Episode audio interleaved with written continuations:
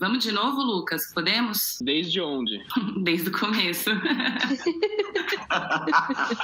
Ai, que bela oportunidade, hein? Olá, pessoal. Eu sou a Camila Conte. E eu sou o Lucas Girardi. E este é o Cultura de Bairro, um podcast para a gente falar sobre o futuro das vizinhanças, sobre a vida em comum, a vida em condomínio, a vida em comunidade em nosso mundo tecnológico. Cultura de Bairro é uma produção do Lelo Lab, o Laboratório da Vida em Comum, uma iniciativa do grupo Lelo. E se você quiser saber mais sobre a gente, acesse lelolab.com.br. Lelo com dois L's.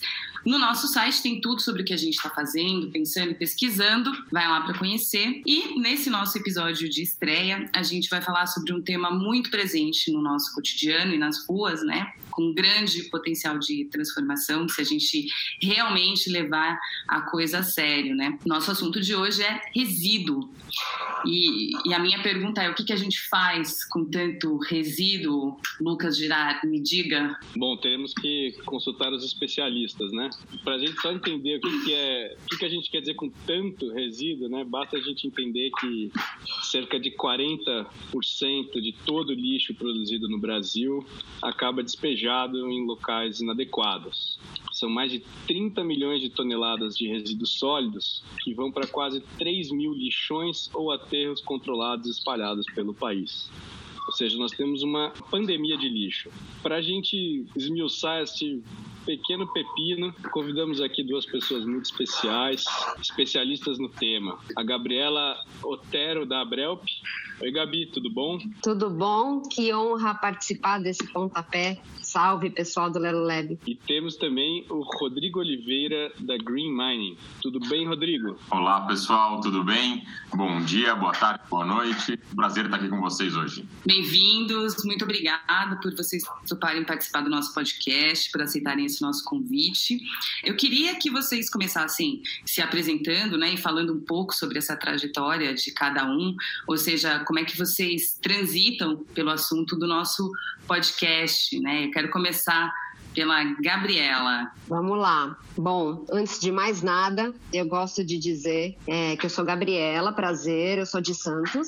013. Eu sou geógrafa, né, e mestre em ciências, tudo isso de formação, mas é, na prática eu trabalho, né, sou, já vim com o chip da, do ambientalismo e de tudo mais. E desde os 13 anos eu é, milito, quer dizer, começa militando, depois você vai amadurecendo, estudando, indo para campo, é, se relacionando com outras pessoas e setores e a poeira senta e você consegue ver as coisas com mais maturidade. Então, eu estou no setor de resíduos, já vai fazer aí uns bons 10 anos, estou assistindo, né, felizmente, uh, o tema virar um tema de podcast, que é muito legal, né? E não é um podcast ambientalista. É, a, o assunto, o debate está saindo dessa caixinha e indo para outras é, rodas de bate-papo. E é super importante, porque o assunto lixo ele é transversal. E a gente tem que falar sobre isso. Todos temos responsabilidade. Então, um prazer estar aqui, trazer um pouquinho da minha experiência no setor, experiência prática, experiência teórica, produção de dados e vamos que vamos. E temos também o Rodrigo Oliveira. Rodrigo, fala um pouco para a gente sobre a sua trajetória também. Bacana. Bom, antes de falar do Rodrigo, eu tenho que começar falando do Francisco, né, do filho de Francisco, porque eu, eu meu pai, na verdade, engenheiro civil, trabalha há mais de 55 anos com projetos de destinação de resíduos. Então eu digo que desde criança falar sobre reciclagem, sobre papos de resíduos são coisas do café da manhã, da hora do almoço, né? Porque é o trabalho que ele tinha e que ele tem até hoje, né? Uh, então é, desde desde criança a gente de certa forma discute um pouco das problemáticas que existem mas eu acabei entrando na, numa formação de administração, então sou administrador de empresas, tenho MBA executivo financeiro, é, mais recentemente mestrado em sustentabilidade, também pela FGV, e comecei minha carreira há 10 anos na indústria, né? então eu fui trabalhar em marketing e vendas nas, nas empresas Unilever, Natura e Suzano Papel e Celulose.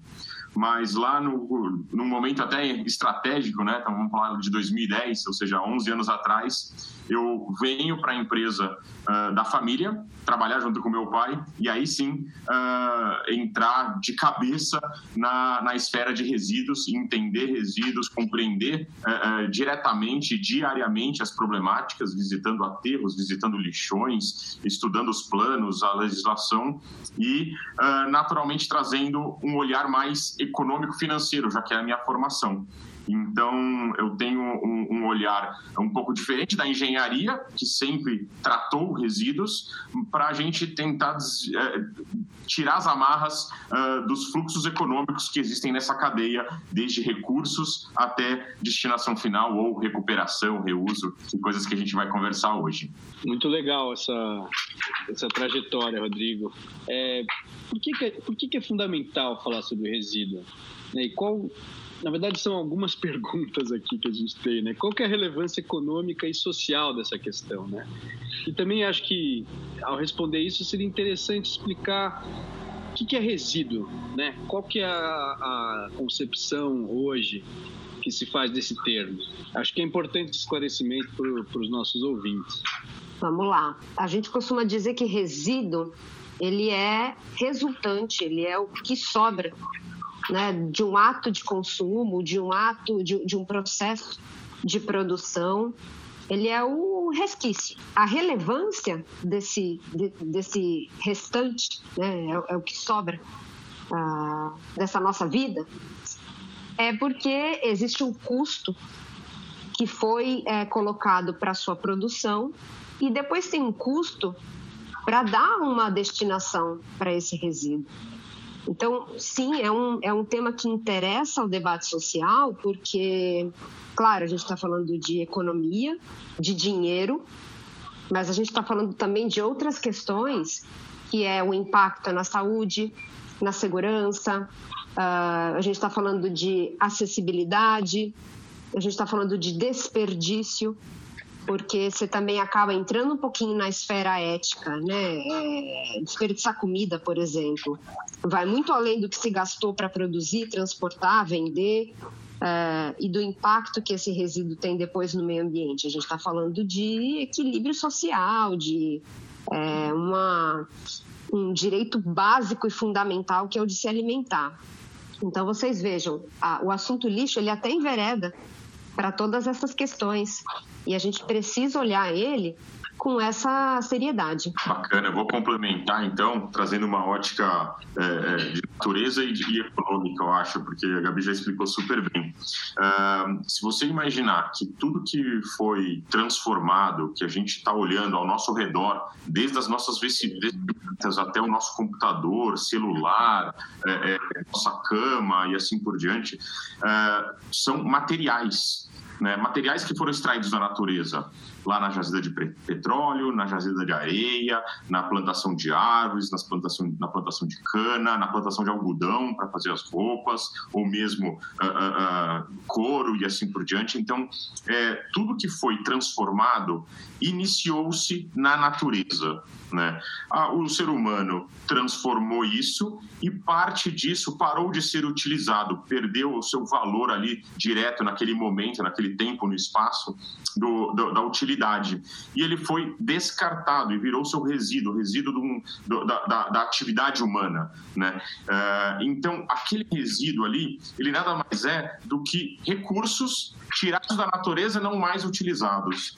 Ou seja, eles têm, de certa forma, um certo um, o valor né, de ter sido um material e ainda ser alguma coisa ali, algum, algum material uh, que sobrou. Então, uh, quando a gente olha muito para a esfera de resíduos, e aí a gente tem grande parte deles uh, com um objeto podendo ser reciclados, né, a gente está olhando para os mesmos materiais que foram lá, na, lá atrás, ou seja, os commodities, né, de areia, petróleo e ferro que a gente tem hoje hoje. Então a gente recupera um valor econômico olhando para isso. Quando a gente olha para a produção de uh, uh, alimentos, a gente tem um resíduo orgânico, né, que aí já foi uh, alimentado parte esse, esses resíduos não viram resíduos sólidos, viram resíduos líquidos, mas grande parte do que são, viram resíduos sólidos também são colocados no meio ambiente e também tem, tem um potencial de valor econômico. Então a gente sempre fala que é, nada mais é do que materiais que vieram da natureza transformados viraram outros materiais. Então tem uma, uma questão muito importante aí de inovação e tecnologia para a gente ter um olhar é, é, é, é cirúrgico para esses materiais e verificar quais são as melhores formas de valorização. E a valorização, eu, eu, é, obviamente que a gente fala sobre valorização econômica, né? Então você transforma num produto com valor econômico que faça sentido para essa cadeia cadeia uh, de reciclagem ou essa cadeia de recuperação, essa cadeia de destinação, né, seja para transformação, vamos dizer assim, em energia, mas não necessariamente um custo para ser enterrado, que ela seja uh, de uma forma mais harmônica, mais eficiente, né? E são essas, eu acho que as buscas que têm uh, borbulhado as pesquisas hoje da área e daí a importância de falar sobre o assunto resíduos. E eu só quero emendar essa fala do Rodrigo. É, eu acho até que a gente pode dizer que resíduo é um estado temporário. Né? Então, ele é resultante, mas dependendo do status tecnológico, das possibilidades de é, transformação, tratamento, e eu diria até interesse de que isso aconteça, esse resíduo ele imediatamente vira matéria-prima, ele vira insumo, ele vira uma boa justificativa para você mudar algum tipo de cadeia e reverter o que seria um custo numa oportunidade. E, e em que medida é, essa, essa, essa noção de, do resíduo ela ela está ligada com a ideia de economia circular? E aí dentro dessa pergunta, pensando na questão do consumo, em que medida a, a indústria deve pensar o ciclo todo do produto e em que medida esses resíduos passam a se tornar valor num determinado ponto da, da cadeia, ou seja, no momento que ele foi gerado, né? Ou seja, pensando nesse ciclo, né? Como é que eu endereço isso desde a produção e como é que eu endereço isso a partir da produção? E ah, eu queria Olha... também se, se a lógica, como é que interfere nisso? Se interferir na questão do resíduo é interferir na lógica do consumo? Tá, eu vou, eu vou, eu acho que o Rodrigo tem muita coisa boa para falar, até pela experiência dele e tudo. Então eu estou aqui é, só para colocar um ponto de vista inicial, para começar, né? Regras do jogo. Vamos supor que a gente está jogando. A gente tem uma regra mãe hoje no país que é a política nacional de resíduos sólidos. E a política ela traz o conceito de responsabilidade compartilhada.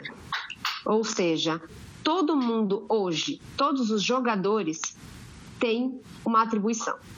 Então, quando a gente fala de resíduo e de economia circular, eu já estou colocando no tabuleiro a indústria, eu estou colocando os órgãos reguladores, o governo, as entidades públicas, colocando toda a cadeia que viabiliza. Então, eu estou falando desde importador, distribuidor, comerciante, né, é, até o consumidor e os poderes locais. Então, é, o resíduo ele, dentro desse jogo das responsabilidades que todo mundo compartilha, em alguns momentos, sim, ele tem uma, um caminho muito mais fácil de ser reintroduzido para a indústria. Ele também tem um caminho de nem ser produzido e de nem sair da indústria, porque alguns resíduos de processo industrial automaticamente viram insumo para o próprio processo, então eles nem deixam né, o ambiente industrial. E você tem o resíduo que não pode ser encaminhado novamente, que não pode ser reaproveitado, que pode sim ter outros caminhos, e aí a gente está falando de assuntos né, um pouco mais de, de engenharia e, e papos um pouquinho mais duros, que são recuperação energética, uh, encaminhar isso para uma destinação em aterro sanitário, Enfim, o, o tabuleiro ele está posto. É, só que cada jogador precisa ali jogar o dado e entender qual é o seu papel em que casinha. Perfeito. E, puxando esse gancho do tabuleiro, né, da política nacional, também tem lá é, uma coisa muito importante que, de certa forma, até retrata os, os conceitos principais da economia circular, uh, que eu vou falar um pouquinho já, tentar colocar as três, pergun três perguntas na mesma resposta, mas que é, aí vou falar igual nosso amigo Fabrício Soler, artigo 9 da Política Nacional de 2010, onde você tem a hierarquia de, de, da gestão de resíduos, onde o primeiro item que devia ser investido, que devia ser olhado, trabalhado com projetos e tudo, é a não geração. Né? Esse é o início da economia circular, é não gerar resíduos. Né? Então, depois disso, você tem a reutilização, né? sejam através de produtos a granel, produtos retornáveis, produtos refiláveis. E aí, depois só que a gente vai falar sobre reciclagem. Uma vez que você não consegue aí reciclar, reutilizar de alguma outra forma, e aí você tem N formas de reciclar, até a última falando, putz, eu não consegui fazer nada disso aqui, mas eu ainda consigo extrair energia daqui. Putz, eu ainda consigo extrair energia, faz sentido, mas depois de tentar tudo antes. E aí sim, só putz, sobrou cinza aqui. Ah, vou fazer isso base de asfalto ou vou enterrar? Putz, vamos enterrar? Então vamos enterrar ou porque é contaminante, ou porque tem uma periculosidade um pouco maior, e aí você encapsula isso em, em um aterro. Então, uh, uh, como destinação final. E essa hierarquia que está lá já desde 2010 na nossa legislação, de certa forma retrata, então, a economia circular, que deveria ser esse preceito da indústria, como a Gabi comentou, onde, é, preferencialmente, eu tenho que pensar em materiais e forma de colocar meu produto no mercado de menor impacto.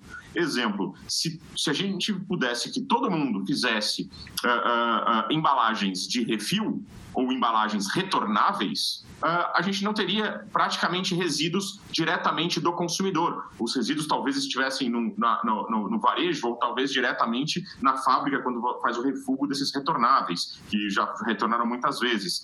É, mas se você faz, por exemplo, uh, uh, embalagens de uso único, né, que também é uma opção da indústria, eu vou colocar meus produtos em embalagens de uso único e não em retornável. Ou seja, eu não vou ter um curso de retornável, mas a legislação traz o preceito que se você escolheu colocar no mercado uma embalagem de uso único, você deve executar a logística reversa. Então, a partir do momento disso, você tem que recuperar esses materiais e a recuperação desses materiais passa por pensar em como eu coloco materiais com melhor reciclabilidade. Exemplo, monomateriais, portanto, materiais feitos de uma matéria-prima só, ao invés de embalagens feitas de quatro, cinco, seis matérias-primas que vão ter uma complexidade na hora da reciclagem, da recuperação, consequentemente vão ter uma reciclagem mais cara quando tem uma reciclagem mais cara, tem menos interesse econômico desse reciclado. Então é um ciclo, na verdade, uh, uh, que tem que ser pensado quando, desde o momento lá do começo do que a gente chama do design, né? E a economia circular propõe o redesign. Agora, uma vez que esse material passou pelo varejo, passou pelo consumidor, que ele seja recuperado. Então aí a gente precisa ter um, uh, uma formas eficientes. Eu aposto muito com tecnologias para buscar este material da forma mais eficiente no mercado, porque ele, ele começa a estar pulverizado na mão de todo mundo. Ou seja, essas embalagens, esses produtos, esses materiais que são consumidos ali na nossa casa, nos, nos restaurantes, nos bairros, nos shoppings, é, eles vão estar pulverizados. Agora, como eu trago então eles de forma mais eficiente? Então, trazer essa inteligência dentro da economia circular também faz sentido para que o que a gente chama de rejeito, ou seja, o que não pode ser aproveitado, o rejeito seja minimizado. Eu quero fazer, eu quero trazer um assunto que eu acho que para gente no Leo Lab é muito importante, né? Que está presente no nosso dia a dia, que é a vida nos condomínios, a vida nos prédios, a vida em comunidade, né? E eu quero também amarrar com a questão da pandemia, porque, enfim, é, agora, né? Todo mundo passando mais tempo dentro de casa, imagino que a produção, algum padrão, né? Um novo padrão de consumo e, e de produção de resíduo. Eu estava procurando, enfim, algumas matérias matérias, algumas informações sobre o assunto, e eu cheguei numa matéria do G1 que, que dizia que 20, que São Paulo teve um aumento de quase 20% na coleta dos, dos recicláveis durante a pandemia, né? Mas que muita coisa estava misturada, né? As pessoas ainda não sabem muito bem que, sei lá, não dá para jogar guardanapo usado junto com plástico e papelão. Acho que também o fato das pessoas estarem comprando mais coisas pela internet, então agora chega uma caixa com plástico bolha, com mais não sei o quê. Então eu queria, né, que vocês falassem um pouco assim sobre quais padrões, né, na geração de resíduos vocês observaram na quarentena e também é, sobre essa questão mesmo, né, do, do lixo ou dos resíduos que é produzido pelos prédios. Não tem como a gente falar né, de resíduos sem, sem comentar sobre isso, né? É, queria também que se vocês pudessem fazer um paralelo de como que, que o setor tá, é, enxerga isso, né? Esse impacto dos, dos condomínios, o que pode ser feito, né? É, essa, parece que em São Paulo 80% dos resíduos vêm de prédios residenciais. Então, eu queria que vocês comentassem um pouco sobre esse futuro, né? Da, das comunidades que vivem em prédio em relação a isso e sobre esses novos padrões, né? de, de geração de resíduo que a gente passou a ter com, com a pandemia? Olha, Camila, eu vou te confessar. É, deu uma bagunçada, né? É, a pandemia bagunçou a vida de todo mundo em todos os sentidos. Eu duvido que alguém tenha passado é, totalmente ileso a, a, necessidade de, acho que a palavra é resiliência, né? Tudo precisou de uma acomodação muito rápida para sobreviver e para e também uma oportunidade de se reinventar, sem dúvida. Bom, questão de resíduos. A gente tem aqui vários aspectos interessantes para tratar. E o primeiro deles, que não é necessariamente sobre resíduos, mas influenciou, é que as pessoas se viram confinadas em casa. Eu falo até por mim. Eu passei os últimos seis anos. É, se eu passava uma semana em casa, era muito. É, era chegar em casa, fazer, desfazer mala, fazer mala e sair. E além de trabalhar em São Paulo, subindo e descendo todo dia a serra, é, chegar, saía de casa muito cedo e chegava muito tarde. Então, você perde bastante a noção que você tem de consumo, desperdício, é, percepção mesmo de, de caminho, de, de trajeto, paisagem. E aí as pessoas se viram em casa é, abruptamente e elas passaram a perceber um pouco mais essa relação com o lixo, então de ter que descer, quem mora em prédio tem que levar o lixo para baixo no dia da coleta. É, quem morava em casa também perceber o quanto está gerando e o próprio perfil de consumo, que é o início. E aí as pessoas que não gostavam de delivery passaram a ter que gostar e ou a ter que usar. Joia, eu tive uma percepção muito parecida aí com o que a Bia introduziu, depois ela vai continuar aqui falando pra gente, mas principalmente por trabalhar na, na área de resíduos e as pessoas falando, cara, eu nunca percebi quanto resíduo que eu gero. Eu ouvi tanto isso nesse último ano, né, é, dessa percepção das pessoas de caramba, né, eu tô eu tô fazendo gerando um negócio aqui que me incomodou que, putz, eu não estava percebendo isso, eu ia lá, jogava, desaparecia, né? A gente fala que existe uma expressão em inglês chamava, chama NIMB, né? Not in my backyard. Ele desapareça da minha frente, né? Que não esteja no meu quintal, não esteja na minha frente, eu não tô nem aí. E as pessoas não uh, uh, pararam para perceber. E o perceber é legal, porque você começa a ter exatamente esse, essa mudança de, de relacionamento das pessoas com o resíduo e muitas delas entram no jogo da preocupação. Caraca, meu, tô gerando muito. Poxa. É que você tá vendo o negócio se acumular ali na sua casa. Eu acho que assim, o lance da gente estar tá em casa, desculpa até te interromper, mas assim, o lance da gente estar tá em casa, a gente vai vendo, assim, aí chega a encomenda, aí tem aquela caixa, você tem que se desfazer daquela caixa, aí tem o pacote do delivery, aí tem mais não sei o quê. É, ficou muito mais é, visível, né, o quanto a gente produz, o quanto a gente, enfim, não se preocupava com isso. Exato, e duas coisas muito fortes que, fortes, que são resíduos adicionais, que é o das entregas, né, de compras online, uh, que se comprava muito, começou a se comprar muito mais, é, e o delivery, que todo mundo uh, uh, tem essa, essa, essa boa noção de quanto que chega de sacolas, de uh, papel, de tudo embalado em plastiquinho e tudo mais, além de uma grande tendência para condomínios, que são as lojinhas em condomínios, né, aqueles mini mercados em condomínios que começaram a brotar né, em diversos condomínios, até por a questão de você não sair de casa e restrições e tudo mais, e a pessoa poder ter uma comodidade, mais um, uma comodidade dentro de condomínio. Então, isso, na verdade, traz um alerta aí, eu acho um sinal vermelho importante, da importância da gestão de resíduos em condomínio. Né? O condomínio nada mais é do que um grande, um grande conglomerado de pessoas gerando muito resíduos ali. Né? Então, você ter cada vez mais uh, os espaços corretos, as pessoas dedicadas para uh, que o material seja separado corretamente e, por exemplo, em São Paulo, consiga melhorar a eficiência da coleta seletiva e da recuperação de materiais. A gente gosta de. Rodrigo, só, posso fazer só uma, te interromper? Claro. Desculpa te interromper, só uma coisa. Os, os, prédios, eles têm algum tipo de classificação especial quanto à geração de, de resíduos? É, eles, os prédios uh, residenciais, eles fazem parte de, de, da coleta domiciliar, né? É, então... É, depende, depende só do, do da cidade. É, então, é. o condomínio, ele pode, ele vai em São Paulo, acima de um determinado, uma determinada quantidade, eles são grandes geradores, mas depende muito do município. Cada município vai classificar conforme a sua própria característica urbana. Então, se tem muitos condomínios, né, com muitas torres, eles são sim grandes geradores, diferentemente de edifícios de oito andares, os mais antigos, que eles continuam é, normalmente na coleta domiciliar. Exato, é, geralmente os, os, Mas os condomínios mistos. ser um grande gerador?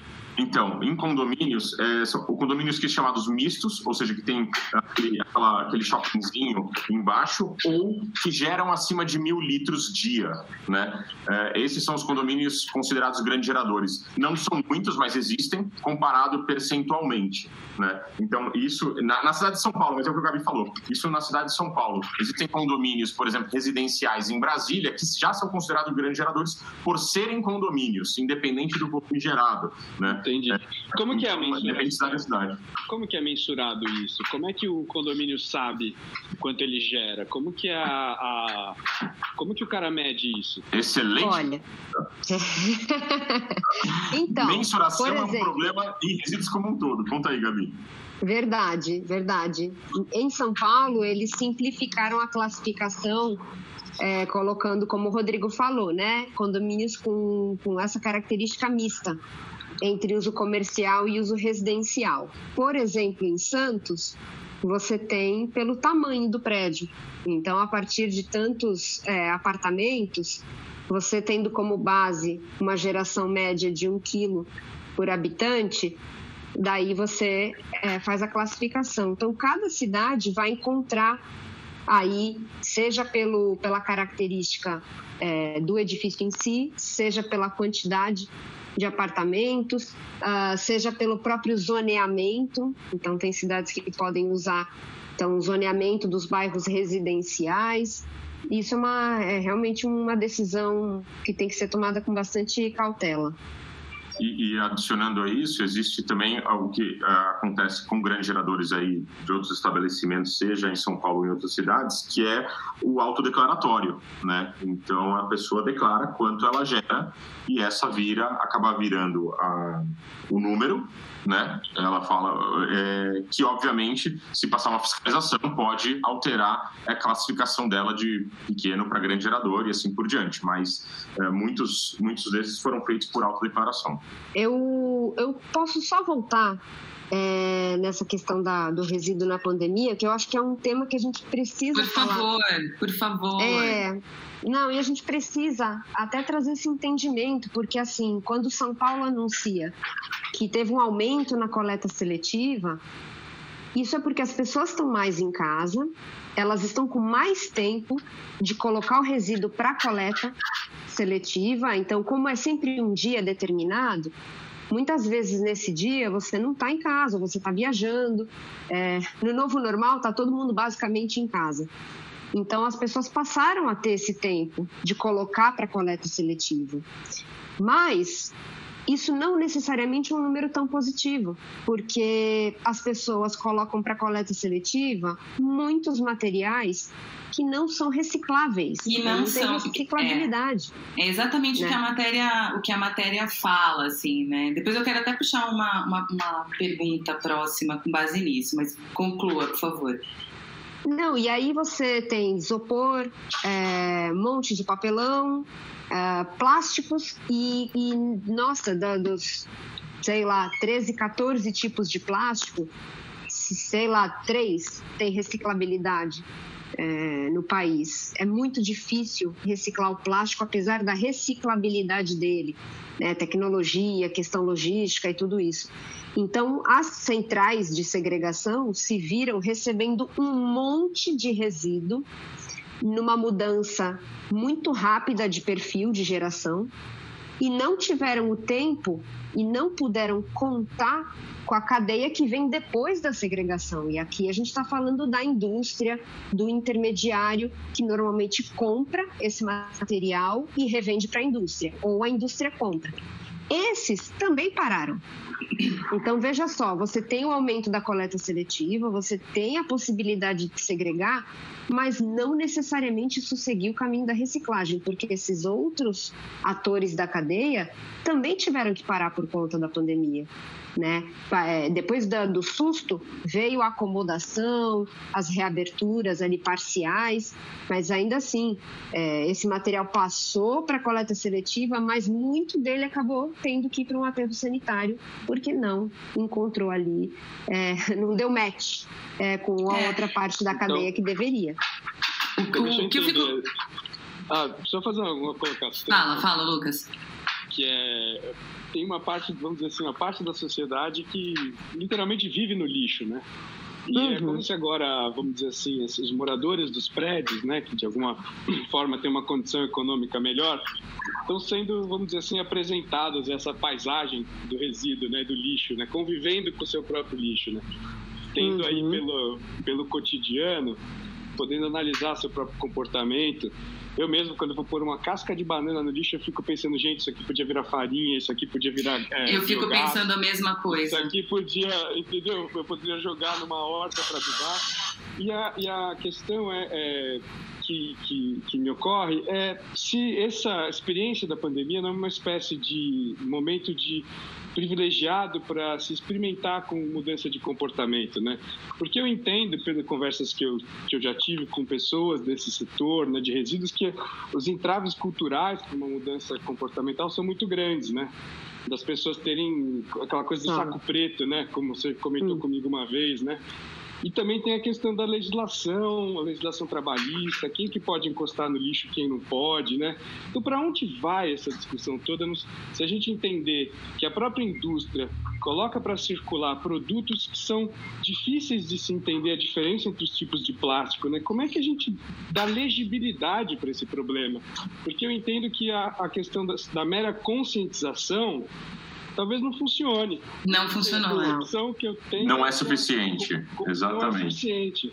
Como é que você queria, vamos dizer, para usar um termo, uma arquitetura de escolhas, né, para as pessoas poderem agir corretamente, né? É, e uma, uma, cultura também, né, de preocupação com isso, porque eu também acho que ah, essa coisa do, ah, eu não, o, o, lixo sumiu, né? Eu penso muito isso, assim, eu coloco meu lixo lá na lixeira, ah, o lixo sumiu. Não, ele não sumiu, ele continua. Ele continua, ele vai para algum lugar, mas o fato de você não ver te dá uma certa tranquilidade, assim, ah, tudo bem, eu separei meu lixo ali e ponto.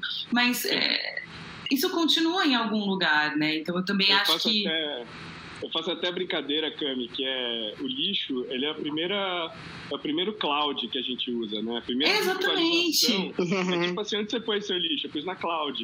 Eu é, então, porque rua, a... e ele desaparece a conscientização individual, entendeu? Eu não sei se ela é capaz de acontecer enquanto você não tiver consciência de para onde está indo o lixo, você não vê aquilo, né? Por exemplo, lixo enterrado, a contaminação do solo, né? O que, que isso vai gerar no futuro, o apocalipse zumbi que vai ser isso, quando, tipo, você não tiver mais aonde colocar o lixo, né? Então fica muito essa coisa, eu, eu não vejo lixo, ele não existe, mas está lá, tem um monte de coisa acontecendo, né? É, acho que grande parte da falta de conscientização individual tem a ver com isso, da gente não ver na real assim, não está nos nossos olhos para onde esse lixo está indo. Então, vamos é. começar com aquela banana do Lucas, então, né? Porque ele, para ela, tem a consciência de falar, poxa, isso daqui podia virar uma coisa mais bacana. Mas grande parte das pessoas vai lá e acredita, joga no reciclado essa banana. Né? Não está nem olhando para onde está jogando, não está nem se importando, não para o que eu chamo até falei sobre isso num, num TED há pouco tempo, dos cinco segundos que você tem que parar para jogar certo, para pensar onde você está jogando. E aí você começa a envolver toda essa parte de consciência, educação e confiança. Né? Eu falo que existe um tripé importante, que uma das partes é essa daí, que é a consciência, educação e confiança. Então, precisa, a pessoa precisa saber aonde colocar, se eu vou colocar no plástico, no vidro, se esse, esse metal, é, é, esse negócio metalizado é um BOPP ou é um ou está dentro de metais, uh, e se eu tenho que lavar ou se eu tenho que só esvaziar e o que, eu vou fazer com isso. Então, essa parte da educação é importante. Né? Uh, a consciência de fazer parte, ela vale pelos outros dois uh, pilares que eu vou comentar, mas também eu preciso confiar no processo. Né? Até porque grande parte do Brasil, e a Gabi certamente tem do panorama e os números exatos, não tem acesso à coleta seletiva por mais consciente que você esteja, né, e por mais sustentável que você queira, você não consegue participar do processo porque não existe coleta seletiva. Eu vou dar um exemplo e, é, é, lá de uma cidade da Bahia, né, apesar que tem vários exemplos na Bahia, mas Trancoso especificamente, onde moram muitas pessoas com uma cabeça fantástica em sustentabilidade mas não tem coleta seletiva, você não consegue destinar corretamente os, seus recicláveis lá, por exemplo. É, e aí, uh, você tem um outro pilar que é a facilidade, a disponibilidade. Então, ou seja, não adianta ser consciente e não ter coleta seletiva, ou não adianta eu querer fazer o certo, eu saber como fazer o certo, se, por exemplo, em São Paulo, a coleta seletiva leva grande parte, cerca de 70% dos recicláveis, para duas centrais mecanizadas que não separam vidro. E aí a gente se depara com uma cidade que fala de reciclabilidade, que tem coleta seletiva e todo o vidro das centrais, todo para não, eh, não exagerar, 70%, ou seja, o que vai para centrais mecanizadas vira aterro. O vidro em São Paulo vai para aterro. Então, assim, essa confiança com disponibilidade, ela é muito importante de você ter a facilidade de participar desse processo uma vez que você está educado. Mesmo assim, existe alguma uma questão que, eh, que chama incentivo com consciência e com só consciência, só educação e só facilidade, não é o que vai mover as pessoas, até porque hoje 75% das pessoas nem separa o seu resíduo em casa. Né? Então, assim, Rodrigo, ah, desculpa então, é, mas você, por exemplo, eu lembro que na época da Marta, até cortei o Lucas aqui, ele ia fazer uma pergunta na sequência, foi mal, Lucas, mas é que realmente você tocou num ponto que eu acho muito importante, assim, tem a parte do incentivo, mas eu lembro que na época que a Marta, é, policial prefeita de São Paulo, ela chegou a cogitar a taxa do lixo, né, que seria cobrar é, das pessoas que produziam uma quantidade muito grande de lixo, enfim, estabelecer aí um parâmetro, foi um negócio super impopular, mas que, sei lá, acho que ela se elegeu prefeito no ano 2000, 2001, 20 anos depois eu começo a, a entender que isso seria uma coisa importante, porque é, quem não, produz mais lixo é quem consome mais, vocês concordam? Não só importante, como agora virou obrigação através do marco regulatório. É. Né? Mas assim, da população eu falo, não só das empresas. É, não, não, não, tô falando da população. O marco regulatório faz exatamente isso, você garantir a sustentabilidade econômica financeira da gestão de resíduos, cobrando corretamente, seja na água, seja no IPTU, seja coisa das pessoas. Né? Ela colocou uma época, inclusive, autodeclaratória também, na época que ela instituiu isso, mas era uma mas a, o, o, foi impopular politicamente, né? Por isso é, foi... porque atingia muito a classe média, enfim, né? Quem tem mais poder de consumo, eu volto um pouco naquela questão de antes, né? É preciso mudar também o padrão de consumo quando a gente pensa sobre resíduos, tem a ver com isso. Quem acaba produzindo mais resíduo é quem consome mais. É, então, assim, quem seria, entre aspas, impactado mais diretamente por uma multa, alguma coisa nesse sentido, seria classe média, classe A, classe B, enfim, né? E, e, aí, enfim, todo mundo, né, na época não gostou, foi impopular politicamente, principalmente. É, e, mas hoje vocês, vocês imaginam assim um cenário onde a gente possa ter isso instituído e e será que isso continua sendo algo impopular? Pensando numa cidade é. como São Paulo? Olha, assim, da nossa experiência com o tema, eu acho que o Rodrigo ele foi extremamente correto e botou na mesa o marco é, do saneamento, o novo marco do saneamento. A minha pergunta é: quantas pessoas hoje sabem o que é o novo marco do saneamento? Exatamente. É, os municípios sabem. Os municípios vão ter que prestar contas é, e os tribunais de contas vão ter que aprovar esses, essas contas e assim, se não tiver sendo cobrada uma taxa, se eles não tiverem essa, essa predisposição de encarar a sua população e falar, pessoal, estamos numa pandemia, estamos com tantos por cento de desemprego, tem pessoas que estão morrendo de fome e eu vou precisar, por lei, estabelecer uma taxa para todo mundo pagar. Esse é um momento muito difícil, mas é extremamente necessário. E, e aí eu acho que vai entrar a habilidade, não só a obrigatoriedade legal, mas a habilidade de você trazer a população junto. E aí a gente tem que falar de comunicação com engajamento social. A gente não pode mais trazer campanha com mensagem moralizante, proteja o meio ambiente. Concordo, você, você é obrigado. Não, você tem que falar assim, pessoal, é assim, ó. Os mais pobres vão pagar um real por mês. Os mais ricos, ou os que tiverem né, uma renda melhor, vão pagar 10. Aí você faz essa diferenciação. E hoje o Rodrigo sabe que ele é especialista nisso. Hoje você tem formas de diferenciar é, a aplicação da taxa conforme é, zoneamento da cidade, conforme renda né, da população, mas precisa ser feito. Então a gente chegou, na verdade, numa encruzilhada. Uhum. O que a Marta fez uhum. 20 anos atrás, eu lembro bem, porque apesar de ter super orgulho de nascer em Santos, eu morei em São Paulo para estudar por um tempo, e eu morava em República, e quando chegou a taxa, é, era um, eu lembro muito bem, era R$ 1,15 de cada uma para pagar a taxa do apartamento era uma república. E para nós era assim, putz, uma taxa para pagar, caramba, né? Estudante que já come no bandejão, já tem que, enfim, economizar. E sequer foi comunicada bem. Ela simplesmente veio e foi colocada. Necessária? Necessária. Mas, Mas mal comunicada, né? Mal pensada em como trazer para as pessoas. Exato, que, então acho que é um momento de reverter isso. Mas acho que passa muito por isso que o Rodrigo falou, daquele tripé, né, da questão da confiança, né? Eu acho que o próprio sistema, é como se a gente não visse o blueprint do sistema de coleta, né, do sistema de saneamento básico da cidade, né? A gente não entende exatamente como não. funciona esse negócio. Então é muito difícil confiar uma, numa coisa que você não vê, né? Por isso que eu falo muito e o papo é chato. Legiti é, legitim, le, para ter legitimidade precisa de legibilidade. Né? E eu acho que e precisa que tá falar. Tá falando, por exemplo, essa questão de, co de cobrar diferencialmente em, em, função de zoneamento e de renda. Como que, existe algum tipo de plataforma integrada que está fazendo isso? Esse é um processo eminentemente público. Como que é a participação de empresas, startups com esse, com esse tipo de processo? Eu acho que tem duas coisas interessantes, né, para gerar confiança. Primeiro, a rastreabilidade ajuda nisso. Então, você falou blueprint, blueprint é a rastreabilidade, você saber para onde vai, como foi feito, o que foi feito, você ter essa informação fácil né, eh, sobre o seu resíduo. Então, existem N formas e a tecnologia, mais uma vez, ajuda pra caramba nisso. E sobre cobrança, não vou detalhar aqui, mas assim, é, minha sugestão é sempre olhar o que foi feito lá fora.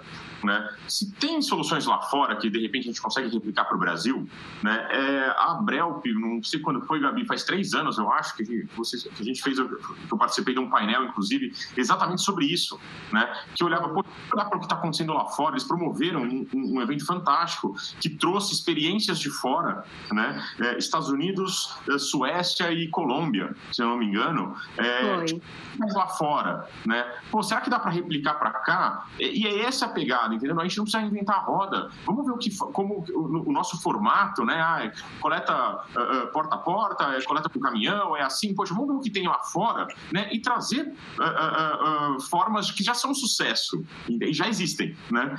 então, assim, esse é o grande ponto. A solução já existe há bastante tempo, né? é possível ser replicado, especificamente foi o meu minha, minha tese de mestrado.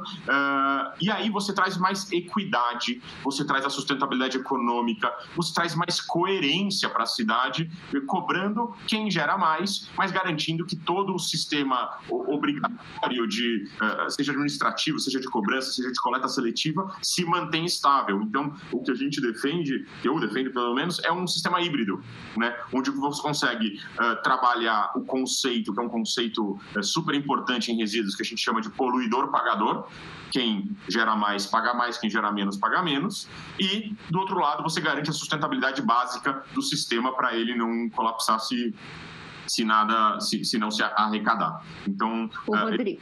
formas disso.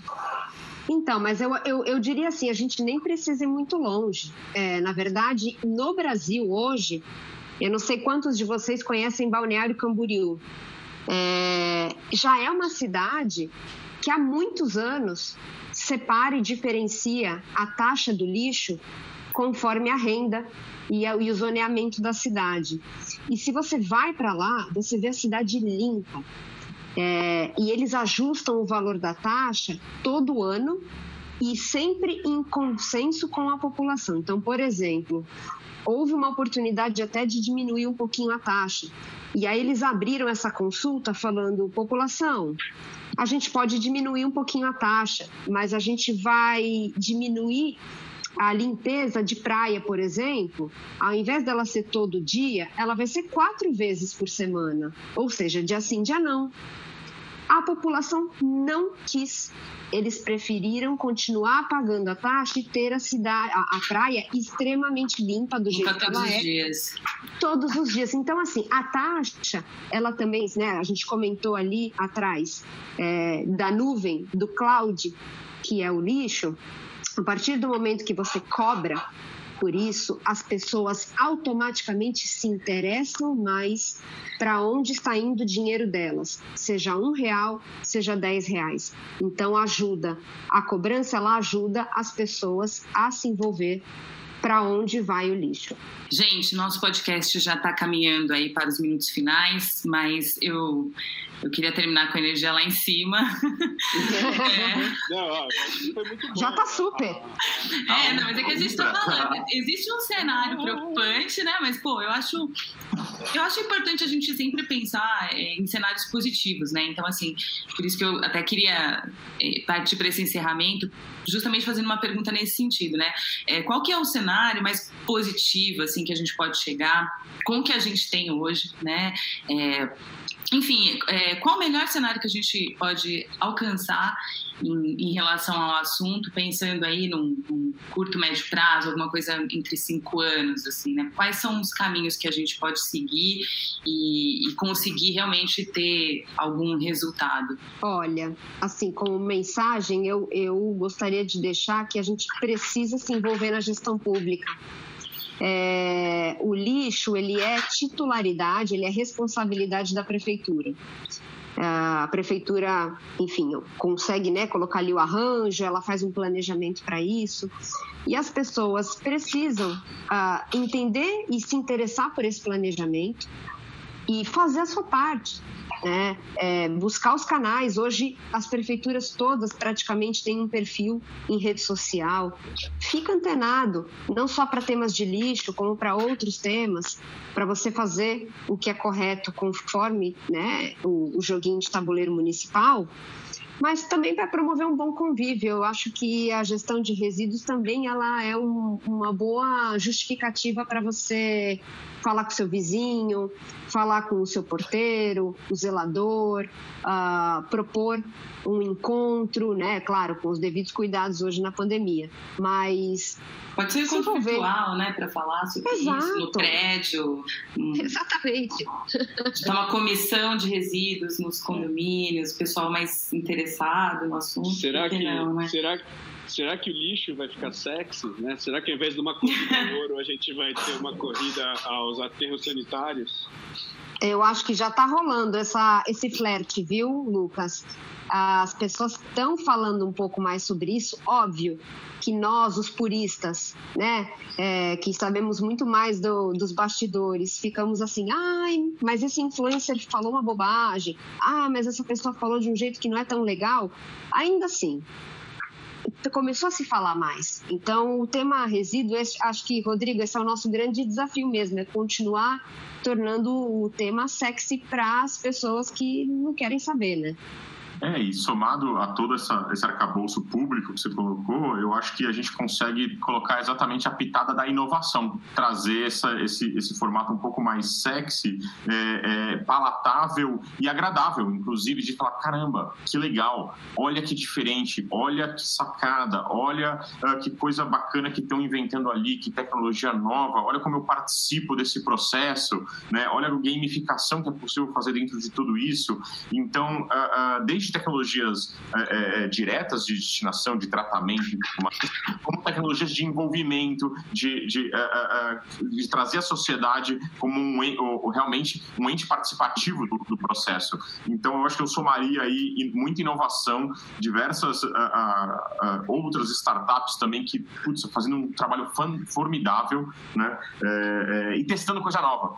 Eu adoro testar, testar, modelar, pivotar, é, pilotar, é, fazer vários pilotos. Putz, dá para fazer aqui, vamos fazer, dá para fazer em condomínios alguns pilotos, né? Pega Verdade. três e pilota ali, pilota ali. Olha que legal, que bacana. Pô, ah, dois deram errado, um deu certo. Replica certo, né? Depois de fazer piloto, depois de fazer teste, replica. Então, eu gosto da inovação exatamente, inovação aberta, né? Permite essa cocriação e essa cooperação entre N entidades, é, muitas privadas privadas, mas também com oportunidade pública. Lucas? Opa! Gente, olha, o papo está fantástico. Eu estou com muita vontade de aprofundar essa o entendimento dessas questões que vocês estão, que os dois apresentaram, cada um de um, de um ponto de vista, né? É, e como que a gente, para uma pessoa que, que, que, entende pouco ou nada, assim, né? Tipo, por, por onde começar, né? Tem alguma série, um podcast, uma, um livro, coisas que possam, vamos dizer assim, começar a, a ampliar a, o conhecimento assim, sobre impactos sistêmicos né, da produção de resíduo, né? Por onde você pegasse uma pessoa que nunca pensou no assunto, por onde começar? Eu vou começar porque senão a Gabi não vai poder fazer propaganda. Panorama Nacional dos Resíduos Sólidos. mais, os dados mais que é essa é a publicação anual da Abrelp, né? um, um, um, dos documentos mais importantes do Brasil, é, referência nos números. Eu acredito em dois, eu, eu acredito, vamos dizer assim, eu, eu, dois números eu considero nas pesquisas, porque tem muito número errado sendo falado por aí. Esse é um grande cuidado na área de resíduos. Eu brinquei anteriormente sobre dados, né? Mas é verdade. Então, assim, dois números que a gente, é, dois lugares que a gente, que eu sugiro buscar números é, brasileiros, que é o SNIS e agora vai vai virar Sinir, e, a, e, e, o panorama da Abrelp. São números que você fala assim, putz, aqui teve uma base científica, teve uma pesquisa de verdade, teve uma, uma, uma coisa constante que se faz anualmente, com muito suor, inclusive, né? Então, uh, uh, falar sobre dados seria, seria ali. E aí, uma coisa muito interessante para conhecer um pouco mais, tem uma publicação que eu gosto muito, não só porque eu fiz parte, mas porque ele tem um conglomerado de agentes lá, desde movimento nacional, do pessoal de público, pessoal de direito, de economia, que escreveu capítulos diferentes é, do, do, livro da, da, da ABS, né, é, sobre a saúde do catador. Então, esse é um livro bem interessante. Eu acho que o PDF, inclusive, é disponível na, na, na internet. Se colocar ABS Saúde do Catador, é, aparece lá. Então, seria a minha recomendação. Boa, mandou benzaço. Eu fiquei muito feliz de você falar do panorama. Eu não poderia falar, eu coordeno o panorama há quase oito anos. É um prazer, é uma montanha para escalar mas é uma, é uma publicação que traz essa referência, como ele colocou, geração, coleta, disposição final dos resíduos no Brasil, por regiões e por estados. Você tem, há dois anos, o Panorama já traz um debate um pouquinho mais é, aprofundado de setor, algumas pesquisas de consumo. Então, acho que é uma boa pedida, né, para quem quer conhecer um pouco mais de dados. Mas eu, eu acho também que, para trazer um pouco de leveza ou para que as pessoas se envolvam mais no tema, eu gostaria de propor também o caminho reverso. Então, por um lado, você tem dados, mas por outro, eu acho legal você se sensibilizar com os efeitos é, que hoje os resíduos têm né, é, no ecossistema, no planeta, que é a nossa morada, né? não tem mais para onde ir. Então, o Netflix tem é, colocado algumas séries, alguns documentários muito legais. O mais recente é o Seaspiracy, É, e ele é bem impactante em termos de é muito legal. Assim, ele é deprê, mas eu acho que é, ele é o caminho inverso. Você sensibiliza e a pessoa começa a se questionar: ah, então o que, eu posso fazer para diminuir isso? É, acho bem legal. E, claro, tem um monte de livro, né? Eu estou lendo dois aqui. É, um é A Vida Secreta dos Animais. Eu acho que isso traz um pouco de sensibilidade também para as pessoas de pensar, nossa, né, tem toda uma fauna que tem também sensibilidade e os danos que a gente causa acabam super impactando. É do mesmo autor do A Vida Secreta das Árvores. E eu tô lendo um livro que chama Quarto de Despejo, da Carolina ah, Maria de Jesus. esse livro. Que é, é, primeiro que ela é genial, né? Ela é uma alma que foi uma luz na época que ela nasceu. E eu acho que traz, traz também essa sensibilidade e alguns paralelos com o que a gente ainda tem de relação com o lixo hoje. É, então, essa coisa da gente marginalizar é, ou manter na marginalização pessoas que trabalham uh, com resíduos, o negócio de afastar, quando o Rodrigo falou da síndrome de NIMBY, Not in My Backyard, isso continua, é, então a gente quer sempre afastar da vista e vai para as áreas periféricas, mas tem pessoas morando nas áreas periféricas, isso é uma loucura. Então eu acho que essas leituras elas fazem o caminho reverso da sensibilização para a pessoa pensar no que, que ela pode é, mudar. Muito Quer indicar alguma coisa aí, Lucas? Eu, não, eu ia indicar justamente o quarto do despejo, porque eu tô. eu comecei a ler agora na pandemia e eu tô muito impressionado, né? A história de uma mulher negra, mãe solteira, catadora de lixo, moradora de uma favela no Canindé, nos anos 50, e, e, uma realidade que eu acredito que seja a mesma realidade de hoje. Talvez pouca Sim. coisa tenha mudado para muita gente, né? Então é, é, é, chocante, é uma coisa chocante e, e, também isso que, que, a, que a Gabriela falou é genial, a, a, o texto dela, né? É um diário mesmo, entradas dia a dia, detalhando a luta por comida numa cidade e ela comprando essa comida é, através da atividade dela de, de catadora. E, e, é uma realmente é uma é uma paulada assim é, é uma narrativa muito forte inclusive o livro é, foi um sucesso que... vendeu é ela, a Carolina de Jesus, que é o, a batiza, o, foi batizada a central mecanizada da Zona Sul aqui de São Paulo, inclusive. Verdade. Ó, eu, eu, eu vou deixar depois todos os links, né, as indicações na, na descrição do nosso podcast, então não se preocupe se você está ouvindo, a gente vai depois deixar todos os links. Eu queria indicar um curta que, que eu gosto muito, chama o Lixo Nosso de Cada Dia, ele foi gravado, acho que em 2019, lançado ano passado, né, e está disponível no YouTube também, eles, eles fazem um, um recorte, acho que de São José do Rio Preto, e acompanham também rotina de catadores e mostram um pouco esse, esse caminho do lixo que a gente acaba não vendo. É, eu vou deixar também o link para quem quiser conhecer. E Gabi Rodrigo, eu queria agradecer muito por vocês participarem dessa conversa com a gente e queria também que vocês é, dissessem quem quiser encontrar vocês por aí, quiser, enfim, conversar, bater um papo, saber mais, é, Instagram, LinkedIn, como é que a gente encontra vocês aí pela internet da vida? Bom, me achar é facinho pelo LinkedIn, então o Rodrigo Oliveira aparece lá, é, ou pelo LinkedIn da Green Mining também. No Instagram, mais a Green Mining, a Green Mining ela, ela, tem bastante informação sobre a parte que a gente faz de logística reversa com tecnologia, mas o LinkedIn é, é mais fácil me achar lá, eu, eu demoro um pouco, mas, mas eu respondo lá as mensagens. Legal. Eu também tenho o LinkedIn, só que eu não sou tão assídua, preciso. Então também me encontra lá, Gabriela Otero, no Instagram também. E eu acho que é isso, essas duas redes já são bem bacanas de, de fazer contato. Muito bom. Quero agradecer muito aos dois, viu? É, foi, um, foi muito interessante. Obrigada. pelo convite. Obrigada demais. Valeu. Bom, a gente fica por aqui. Obrigada aos nossos convidados. Obrigada para você que ouviu a gente. Fala da gente por aí. Não se esqueça de acessar o lelolab.com.br para saber mais sobre a gente. É isso, até o nosso próximo podcast. A gente espera por vocês. Um beijo. Tchau, pessoal.